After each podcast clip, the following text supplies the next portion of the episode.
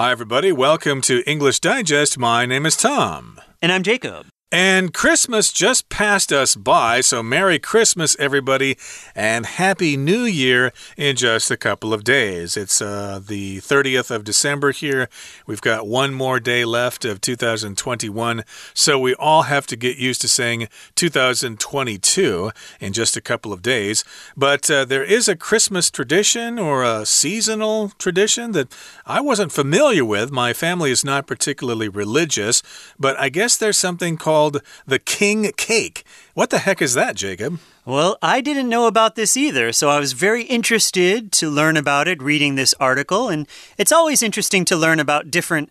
Christmas and holiday traditions in different countries around the world, uh, especially around Christmas. You you learn about how in I think it's in Spain or something. Do they eat grapes? Like a certain mm. number of grapes and then in other countries, they might take a plate and and smash it in front of your in front of your door on right. either Christmas or on New Year. So there are these very interesting uh, Christmas and holiday traditions that we are going to learn about, and one of them is this king cake. King cake, indeed, and uh, of course, lots of people like to eat cake uh, at birthday parties. Happy birthday to you. Oh, that's a copyrighted song. I guess I can't sing that. But in any case, uh, yes, uh, cakes are common at birthday parties.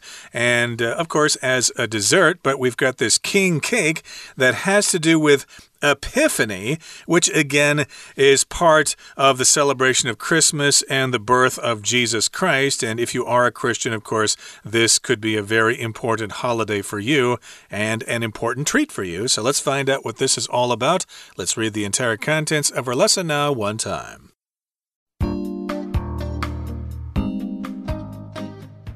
For many, the Christmas season is a time to feast on sweet, rich food. Devoted Christians and people in areas with a history of Christianity have one final sweet seasonal treat on January 6th. This holy day, Epiphany, celebrates the kings who brought gifts to the young Jesus. The dessert for this day, called a king cake, often hides a small object that grants its finder the title of king or queen of the party. The decoration and flavor of king cakes found in the US are primarily influenced by the Spanish style king cakes of Latin America. They're usually ring shaped, reminders of kingly crowns. In New Orleans, the cakes are used to celebrate not only Epiphany, but also the approach of Easter.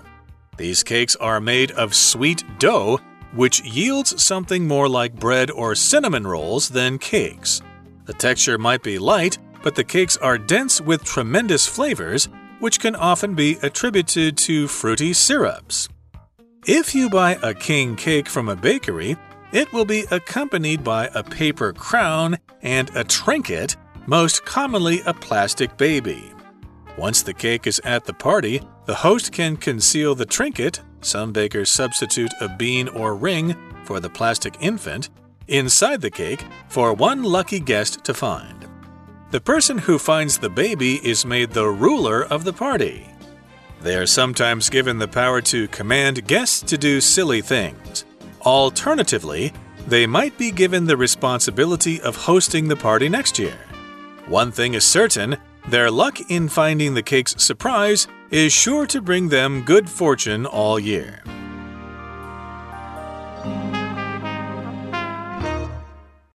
Okay, welcome back, everyone. We're talking about king cake and this Christmas tradition. So, king cake, enjoying king cake for a chance to rule the party. Okay, let's jump right in. For many, the Christmas season is a time to feast on sweet, rich food. Right, that's the thing about holidays. Uh, here in Taiwan, of course, around uh, Lunar New Year, everyone likes to eat a lot of delicious food, and you might find that you're you know, you might gain a little bit of weight during the holidays, and that's the same for the Christmas season back home for us. We would eat a lot of great, delicious food, and you might gain a little bit of weight. Um, it's a time to feast on sweet, rich food. Now, feast here we know as a noun, right? So a, a big feast, that would be a noun, but feast can also be a verb. To feast on something means to eat a lot of something. So at Christmas, you might feast on things like ham and turkey and stuff like that. Um, at Mid Autumn Festival here in Taiwan, you might feast on barbecue. That's a very popular thing to eat on that holiday. So to feast on something means to eat a lot of something. Yep, and we use the preposition on here to feast on the food. Uh, you can dine on food, exactly, uh, similarly. So here we're feasting on sweet, rich food. And of course, rich means it's uh, very sweet, but it also has uh, a fine texture to it, and it's high in carbohydrates. So you don't want to eat too many sweet and rich foods uh, during the holidays, or you'll, as Jacob said, gain a lot of weight. But here we've got devoted Christians and people in areas with a history of Christianity. Uh, they have one final sweet seasonal treat on January 6th, and that's the last day you can celebrate the Christmas holiday season. So you have one last chance to make yourself fatter. And of course, you could be a devoted Christian. We could also count, or we could also call a person who is very religious as devout. You could be a devout Christian or a devoted Christian. It's uh, very much part of your life. You uh, go to church quite often. You pray every day. You get together with other Christians and have Bible study sessions and stuff like that. So, indeed, you might be a devoted Christian. But uh, even if you aren't a devoted Christian, you can still enjoy this. You could live in areas that have a history of Christianity. Like myself, I'm uh, not particularly religious, but I do come from a country that is religious. So, yes, indeed, these traditions are still there and we still enjoy them. That's right. So, this occurs on January 6th, this holy day, Epiphany celebrates the kings who brought gifts to the young Jesus. Now, I'm also not very religious, but I think I know this story. There are three kings, and they travel across the desert. Uh, to meet the baby, the baby Jesus, right? And they they have things like spices, and uh, I think frankincense is one of the is one of the gifts and things. And they're three kings, okay? And so they had to travel across the desert to bring these gifts to the baby Jesus.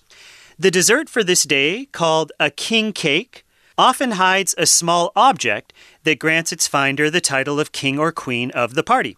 So, like the kings were bringing gifts to the young Jesus, the dessert, you might think of, it also has a little gift inside. Okay, so the dessert is called king cake and it often hides a small object or a gift. Uh, and it grants its finder. To grant something is to to allow something, to kind of give a special thing to someone. Uh, so the object grants its finder the title of king or queen of the party. So if you are the person who finds this small object, guess what? You're the most popular uh, person, or you're the king or the queen of the party. Right, so you will rule the party, and uh, in the title, of course, we've got the verb to rule, which means to be in command of something. You're the boss. You might rule a country, for example, if you're a dictator or a king or something like that. And in this case, you'll be the king or queen of the party. So, of course, uh, you'll be able to do lots of fun stuff if you find that thing hidden in the cake. I'm not quite sure how they hide it in the cake, if they dig a hole and put it in there and then cover it up, or if they bake the item in the cake when it's baking in the oven. Uh, you'd have to look up the recipe to see how that's done. But uh, let's move on now to the next paragraph here. It says the decoration and flavor of king cakes found in the U.S. are primarily influenced by the Spanish style king cakes of Latin America. So if you're familiar with the United States, you know that there is a lot of influence from Mexico and other Latin American countries. So, indeed, if you're in the U.S., you'll probably have the chance to enjoy a king cake, thanks to the Spanish style king cakes of Latin America, again, that came up from uh, Central America and South America. Hmm, that's right. So, let's talk more about these cakes. They are usually ring shaped, reminders of kingly crowns. Okay, so again, it's called king cake. So you think about think about it. The king. What do, what do we think of when we hear the word king? Well, we might see someone sitting on a throne. Okay, and what do they have on their head? Well, they have a crown. That's the kind of the thing that they wear on their head. It it says or it means that they are the ruler. They're important. Okay, they have a crown on their head. So they are usually ring shaped reminders. Now, a reminder is something that makes you think about or remember uh, something else. So, say you have a uh, uh, uh, something you need for school. You might uh, write a little note to yourself. So when you wake up in the morning, you'll see the note, and the note is a reminder that you might have to say, "Oh, bring your your gym clothes to school." Because if you forget them, then you won't be able to have gym class or something like that. So a reminder is something that causes us to remember or to think about something. And so here we have these cakes are ring shaped. They're shaped like a circle, and this makes us remember or gives us a reminder of the crowns that kings wear. Right, and I believe Jesus is sometimes referred to as the King of the Jews. So that's uh, what this possibly is referring to here. Uh, he's the King, uh, Christ the King. So, of course, the King will wear a crown. And indeed, the cakes are shaped like a crown, they're round. So, of course, they're reminders of those kingly crowns, the crowns that kings wear. And in New Orleans, the cakes are used to celebrate not only Epiphany, but also the approach of Easter. So, in the southern United States, we've got the city of New Orleans in Louisiana, the birthplace of jazz, and there they celebrate things a little differently with a little bit more style. And the cakes there are used to celebrate a couple of things not only Epiphany on January 6th, but also the approach of Easter. And Easter, of course, is in the spring, and Easter celebrates. Uh, when Jesus rose from the dead and became our Savior. And of course, we'll talk about Easter later on uh, in 2022, but right now we're going to take a break. But stay tuned, we'll be right back. 听众朋友，大家好，我是安娜。 哎呀，已经是到了年尾的时候啦，不知道之前这个耶诞节，大家是不是跟朋友去吃了很多这个耶诞节的丰盛的食物呢？哎，其实啊，在一月六号啊，我们还可以再吃一个季节性的点心。哎，这个一月六号呢，就是一个很神圣的日子，叫做。Epiphany 就是主显节，而且在这一天呢，即便我们耶诞节已经吃了很多大餐之后，我们还是可以吃一个甜点。所以，我们今天来介绍一个这个所谓的国王派。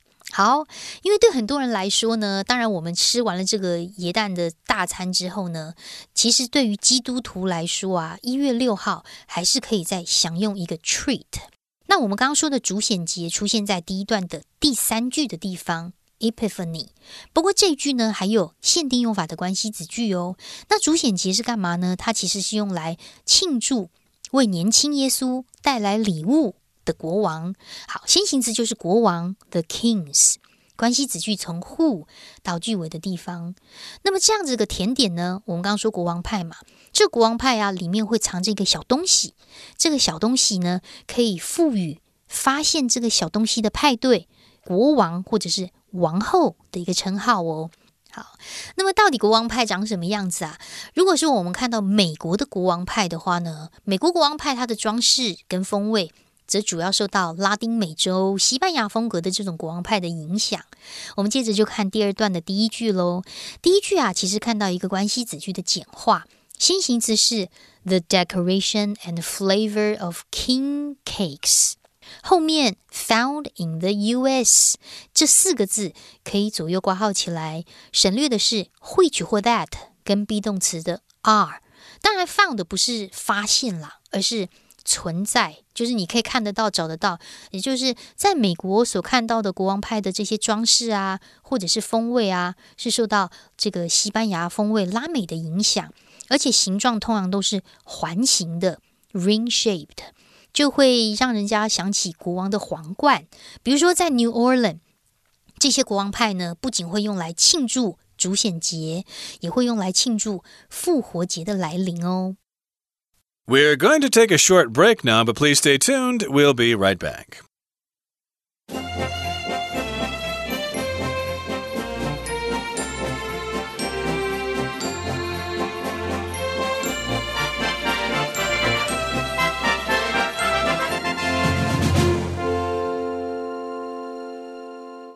Okay, welcome back. We're going to continue talking about king cakes.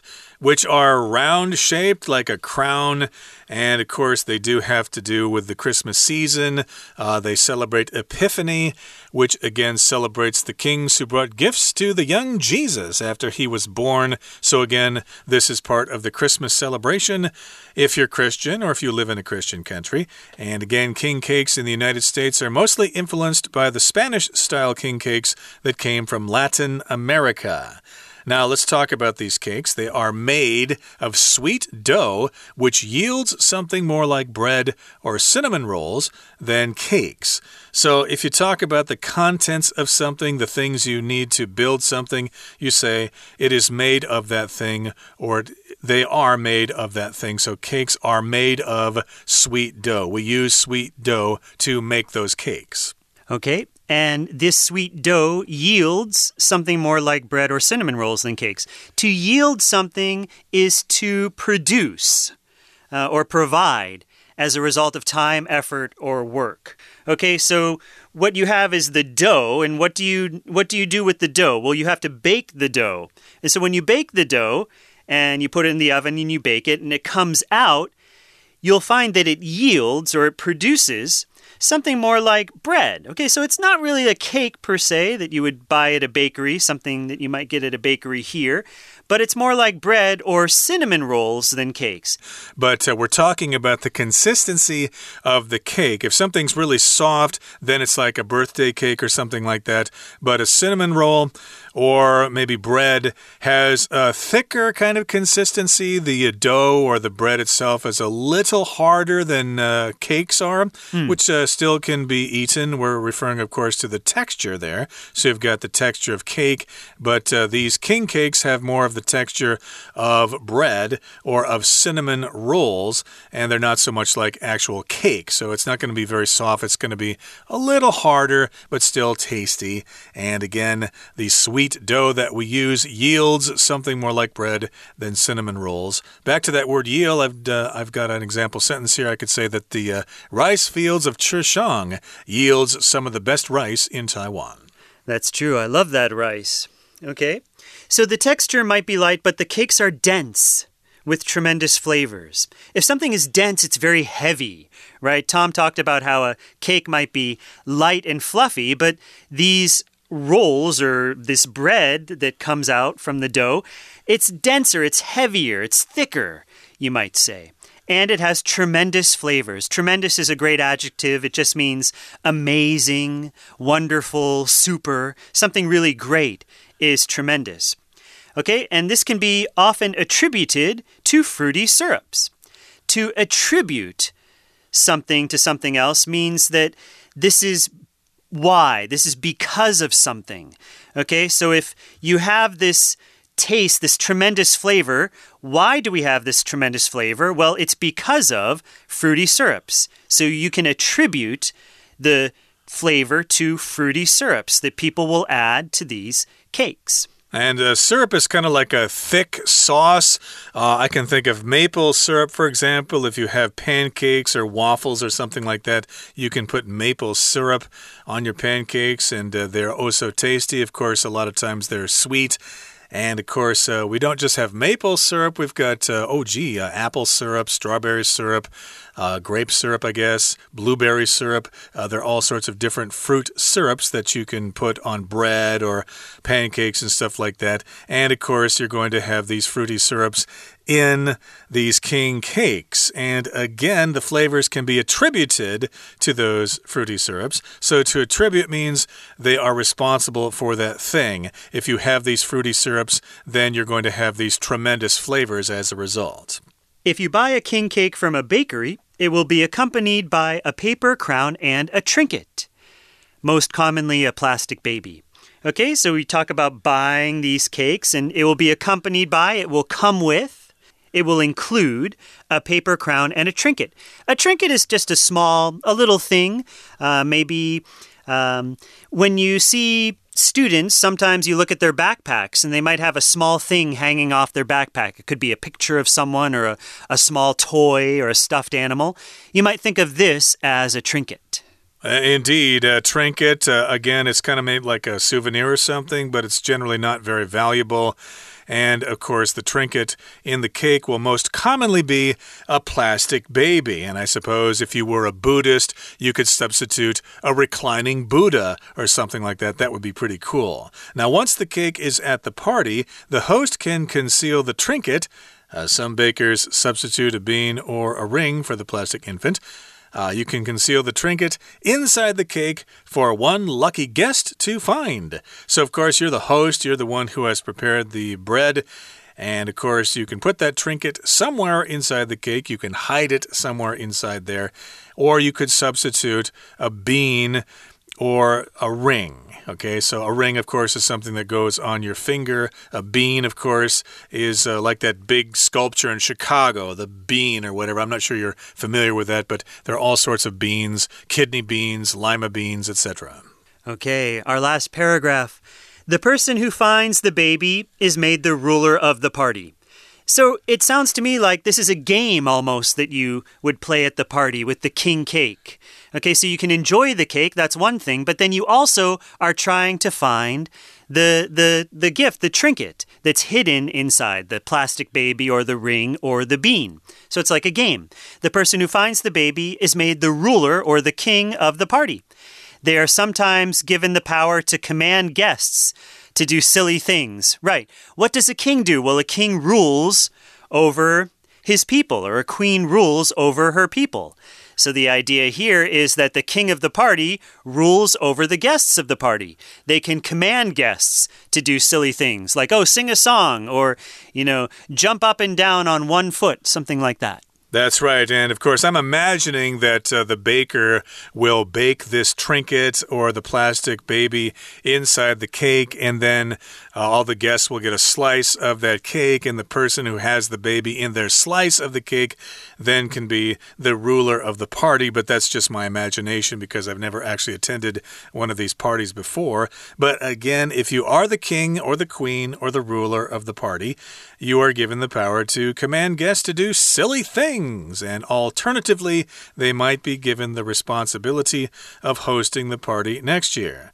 So, alternatively means it's another choice, it's another option that you might have, it's another possibility. So, yes, you might have the power to command the guests to do silly things, and you also might be given the responsibility of hosting the party next year. It might be your responsibility to make the arrangements for this party, to provide the cake, etc. Right. That sounds almost like a punishment. yeah. I mean, people like hosting parties, but at the same time, uh, if you then find the find the, the the baby or the ring inside the cake, you might think, "Oh no, now I have to do all the work next year." But if it's for the holidays, people will like hosting parties and inviting their friends and family members over. So again, this could be a very a very good thing. It could be an honor to host the party the following year. Uh, one thing is certain their luck in finding the cake's surprise is sure to bring them good fortune all year. Right, so you could think about it like this also is that you find the little baby or you find the ring inside. That means that you're lucky. You're lucky to find it. And hopefully, for the rest of the year, or for the uh, uh, this is January 6th, right? Yeah, so for the rest of the year, you will have good luck. Uh, indeed. So, again, this is a tradition in some countries, in some Christian uh, communities around the world. And again, uh, Jacob and myself uh, mentioned that we're not particularly religious, but still, these things are kind of fun to participate in. And so, I wouldn't mind trying this. And of course, uh, today is December 30th, so we still got a couple of days to maybe organize a kind of party for a king cake. Sure. Do you want to host it? Uh, I would, but I don't have an oven big enough to bake this kind of cake. And I don't know if any bakeries offer that sort of uh, recipe or service. So right. maybe you've got some ideas on that. I don't know. We'll talk about it maybe when we when we finish at the break. Okay, well, that uh, brings us to the end of our explanation for today, and uh, we're now going to turn things over to our Chinese teacher. 那么这些国王派到底是怎么做的？其实是由甜面团制成的。在第二段的第四句，我们看到甜面团 （sweet dough） 之后打了一个逗点，刚好就有一个补充性的关系子句。 逗点之后的汇取，一直到句尾可以左右挂号起来。这汇取当然指的就是甜面团。甜面团呢，它就会产生出相较于蛋糕来说呢，比较像面包或肉桂卷这种东西的一种口感跟味道。好，那么这样子的一个 texture，这种质地呢是非常轻盈的，而且重点是那种风味真的很棒。为什么会有这个风味呢？因为啊，里面有这种水果糖浆。接下来在第二段同样第五句的地方，也有一个非限定用法的关系子句，先行词是 tremendous flavors，这样子绝佳的风味如何呢？逗点之后汇取到句尾，有一个非限定用法关系子句中间 be attributed to something，可以特别抓出来，后面加原因哦。中文就翻成归因于什么什么。所以这个绝佳风味呢，通常都是归因于 fruity syrups，也就是有水果糖浆的关系。好，那么如果你真的从面包店买了一个国王派，那么国王派就会附上纸皇冠跟一个小型的装饰品，通常都会看到一个塑胶婴儿，很特别哦。如果这个派对，呃，这个派对当中呢，大家开始拿到国王派之后呢，开趴的主人就可以把这个小型的装饰品。塑胶婴儿，或者是有一些糕饼师傅，他会用豆子或者是戒指来作为一个取代。那么开趴的主人就可以把这个小装饰品藏在蛋糕里面，让幸运的客人找到。所以 party 呢是这样子玩的。不过最后第二段的第七句，请注意第一个单字 once。once 如果当副词的话，它指的是一次。Do something once，或者是呃每周会会去公园一次，或者是每周会回去看阿公阿妈一次。Do something once，可是 once 还有另外一个连接词的功能，其实它就有 when 的功能，它强调的是一旦当某件事情发生的时候。好，所以回归到句子，我们看到 once 后面连接的是主词 the cake，be 动词 is，连接词的概念，一旦当。蛋糕到达派对的时候，就开始玩游戏喽。那么找到婴儿的人，或者找到这个豆子啊或戒指的人，就可以成为 party 的主导者。最后一段第三段的第一句，我们看到有一个限定用法的关系子句，先行词是 the person，后面从 who 到 baby 的地方可以左右挂号起来，找到 baby 的人就可以当 party 的 ruler 哦。那他们可以做什么呢？可以叫客人去做一些傻事。比如说亲别人呐，或者是什么做青蛙跳啦，可以有这样子的一个 power，或者呢，他们也可以被给予举办明年派对的责任哦。但是不管你怎么玩呐，如果你真的在吃国王派的时候找到这个小装饰品，其实应该是可以幸运一整年哦。以上是我们今天对于一月六号主显节的介绍。那么希望大家一整年都非常幸运，来年也非常健康平安。我是安娜。我们明年见喽。That is it for today, everybody. Uh, we wish you the happiest of uh, holiday seasons. Hope you had a great Christmas and hopefully you're going to have a prosperous new year. And if you chose to do so, if you choose to do so, enjoy your celebration of the King Cake on Epiphany on January 6th. From all of us here at English Digest, I'm Tom. I'm Jacob. Goodbye. Goodbye.